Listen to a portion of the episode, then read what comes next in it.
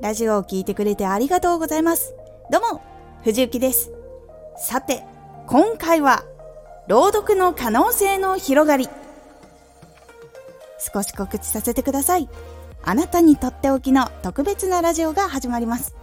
藤幸から本気で発信するあなたに送るマッチョなメソッドです。有益な内容をしっかり発信するあなただからこそ収益化してほしい。第5回公開中です。ぜひお聴きください。はい、今回は雑談会心配しないで朗読できる場所っていいですよねっていうお話。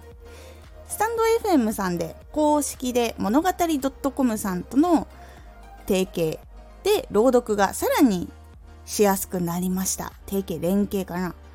そう。普通だったら自分でね台本を書いたりしていない限り著作権などがあって他の作品の朗読ってすっごい大変だったりするんですよね。許可を取んなきゃいけないとか。一応ね大丈夫なところもあるけどそういうとこってほんと少ないのでやりにくいっていうことがすごい多かったんですよ。ほとんどのアプリでできないことが多いと思いますこれは。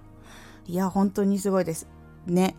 朗読やってる時にこの環境に出会いたかった。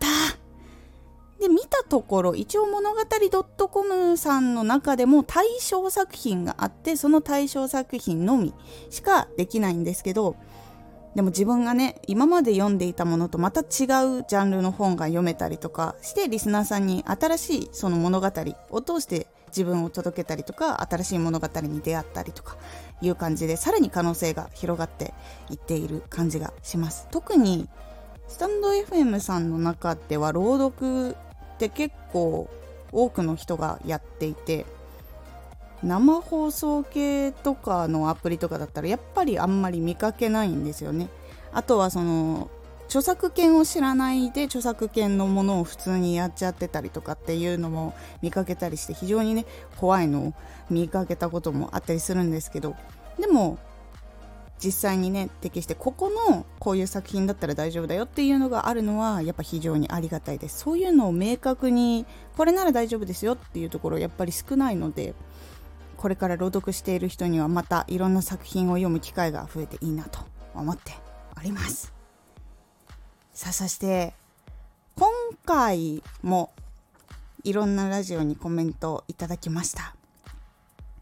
えっとねラジオの発信で気をつけていること。でこれで私の配信もバージョンアップしています。リスナーさんからのメッセージが分かりやすいテンポがいい聞きやすいテーマが一番聞きたいことに毎回ハマってると言われるようになりました。ありがとうございます。役に立っててよかった。時期もねこれからもいろいろちょこちょこ調べたりとかしながらも配信をしていこうと思います。よかった。次がベストコンディションで収録するための体調管理。これにですね普段の喋りでは疲れないのに収録では5分で疲れてしまいます。声の出し方が悪いんですかねっていうコメントいただきました。これに関してちょっとラジオを作ろうと思います。確かに慣れていないとかいろいろこうあったりとかすると思うけど多分要因がいろいろあると思うのでこれはしっかりまとめてラジオでお話をしようと思います。今回もねコメントありがとうございます。ありがとうございます。結構コメントをしてくれる方がやっぱ増えてきて本当に嬉しく思っております。いかがだったでしょうか？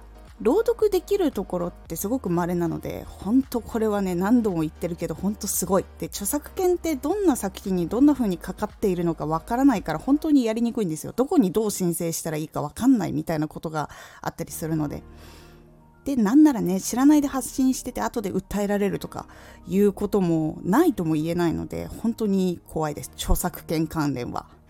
それがなくなる気にしないでやれるってことは本当にいいことですよ。今回のおすすめラジオ。時間もお金もしっかり管理。どちらも管理できると自分の生活も把握できるし仕事も信頼されやすくなるし効率化も図れるというお話です。このラジオでは毎日16時と19時に声優だった経験を生かして初心者でも発信上級者になれる情報を発信していますのでフォローしてお待ちください。次回のラジオは自分のやりたいこと欲しいものを把握しようです。こちらはやりたいこと欲しいものを把握するとラジオにもいい影響がという感じになっておりますのでお楽しみに Twitter もやってます Twitter では活動している中で気がついたことや役に立ったことをお伝えしています。ぜひこちらもチェックしてみてね。コメントね、本当に皆さんありがとうございます。雑談のお試しがもう後半に入ってきて、嬉しい変化がいろいろ出てきているので、本当に嬉しいです。ありがとうございます。これからもコツコツ発信していくぞ。今回の感想もお待ちしています。では、また。